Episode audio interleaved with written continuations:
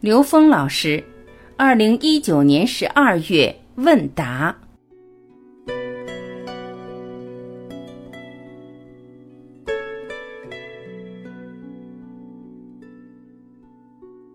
问题一：感受是不是传递到 n 为 n 趋于无穷大的那个面？将我们的面传递到 n 为 n 趋于无穷大，是否就可以对我们的未来发生改变？我和我的会员们一直都在印证这个奇迹。请问老师，如何让这种力量更加迅速的显化呢？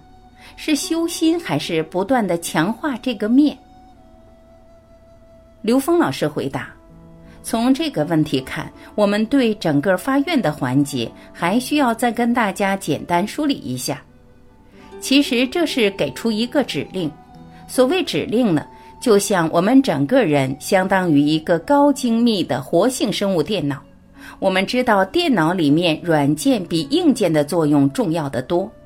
软件是由指令组成的。所谓发愿，指向 n 为 n 趋于无穷大，是给我们一个终极目标。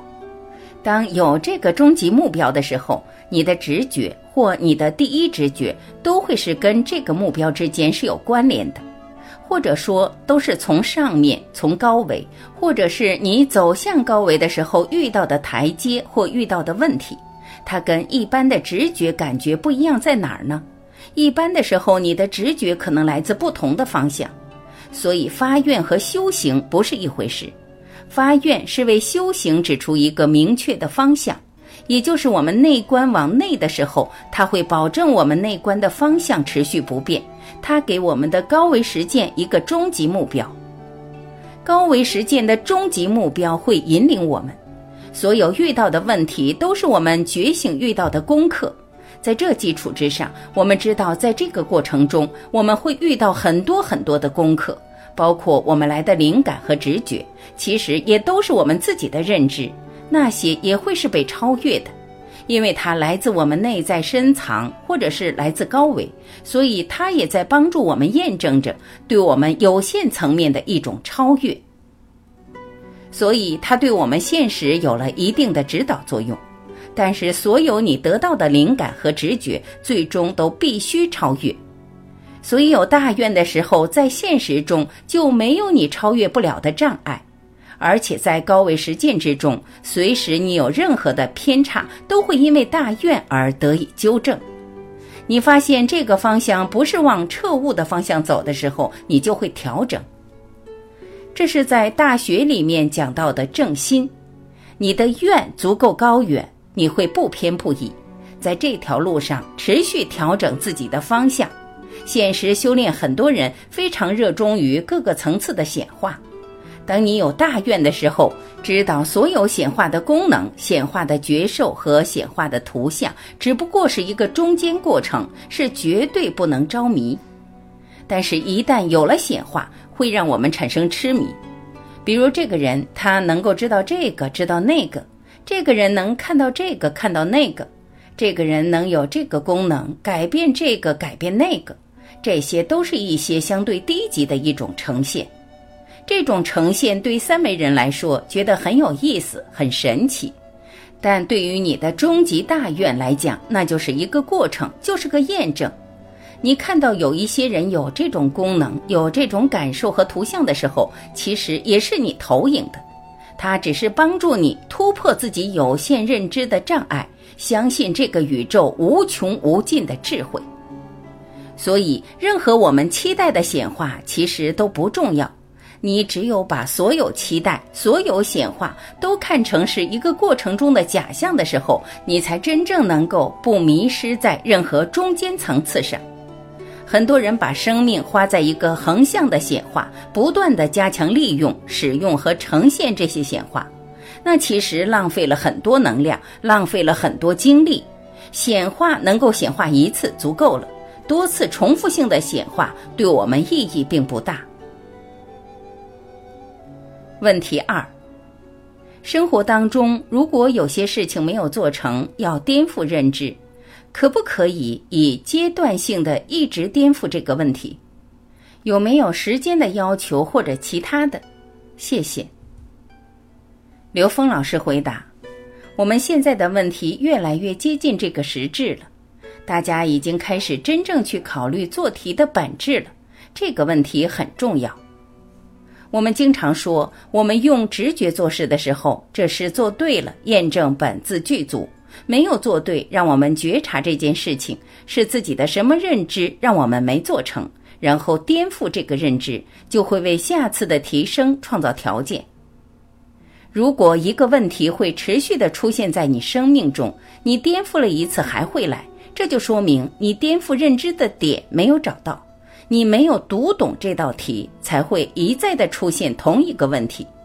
你可以阶段性的或者一直的颠覆这个问题，这样我们彻底的去悟透。换句话说，你如果解一道题，读一道题，如果没有读懂，或你读懂一半。那跟没读懂这道题的本质没有太大差别，唯一的差别就是你知道，在所有题目里面，我们要反求诸己，从自己内在找原因，去颠覆自己的认知，这很重要。当然，最重要的是你要读透。当你没读透的时候，下次这个问题还会出来。那你再读还没读透，如果你按照同样的结果去颠覆的话，可能这件事周而复始的发生。当你几次发生同样的问题的时候，你肯定就知道这方面有一些地方需要你更深层的去挖掘你的认知。具体有没有时间要求？当然没有了。但是当你有大愿的时候，你不会浪费时间，你不会在一个问题上浪费太多的时间，你会要求你自己抓住一次机会把它读透。你不会轻易的放弃每一次面对问题自己得到提升的机会，这是到一定境界的时候，你就能领悟这一点。否则，我们在现实中天天遇到同样的问题，同样的问题，自己都认为自己在解决它，那实际你根本没有从根儿上把这件事彻底颠覆掉。问题三。我现在的状态是看别人是山也是水，看自己不是山也不是水，自己一会儿能调整过来，一会儿就非常自卑自责。刘峰老师回答：“这个问题很重要。其实我们和别人都是自己投影的，包括自己，你自己的身体，你自己的整个存在的状态都是自己投影的。”别人只是作为一种外向的投影来提醒我们，把我们内在认知更完整的投影出来，让我们去觉察。所以你人我分别很强烈，好就好在你已经觉醒了，不是去要求别人，而是来看自己。当你走到一个境界，发现其实别人也是自己投影的时候，别人和自己的能量体系就在一个系统里面合一了。也就是说，当你在破我相这块儿，如果按照你说的，看自己不是山不是水，那你在破我相这方面已经达到一定境界了。你是可以无我的。当你达到一个看自己不是山不是水，而达到一个无我境界的时候，这时你对外在世界的这种评判和跟自己认知之间产生的分别，那恰好就是题目。所以这个时候也要看到外在世界真正的这种假象，这是一个过程。但是如果你产生的是自卑和自责，这件事你在一个本质上就有一个非常严重的一个问题。为什么呢？因为你并不坚信本自具足，你对本自具足的信心不够，所以在这个阶段你生不起力量。因为相信本自具足，绝对不会妄自菲薄。一切你知道，你都有能力去解决这些题目。这些题目的呈现都是你自己的机会。当你产生自卑自责的时候，是对本自具足在做最实在的否定。这时候你得自我觉察，为什么会有自卑和自责？这道题比你面对的其他别人的所有的题都重要。我想强调一点，这道题比你面对的所有的其他人的题都重要。因为本自具足是基础，信为道源功德母。你不相信你自己本自具足，你启动不了你真正的力量，所以你还会沉迷在外向的一种画像，而对自己呈现这种空性，你只理解到了一部分，它空的部分，你对空性的本质理解不够。也就是说，空性不是没有，空性是万有。当你真正知道见山不是山，见水不是水的时候，实际是你对空性整体的一个完整理解。你相信，在本自具足的前提之下，它实际是万有。当你知道你是万有的源头的时候，没有什么可能去进行自卑和自责这样的运作了。这种能量跟你毫无关系。只要还有，那你说自己是看山不是山，见水不是水的境界，也不过就是一个概念，没有真正达到这个境界。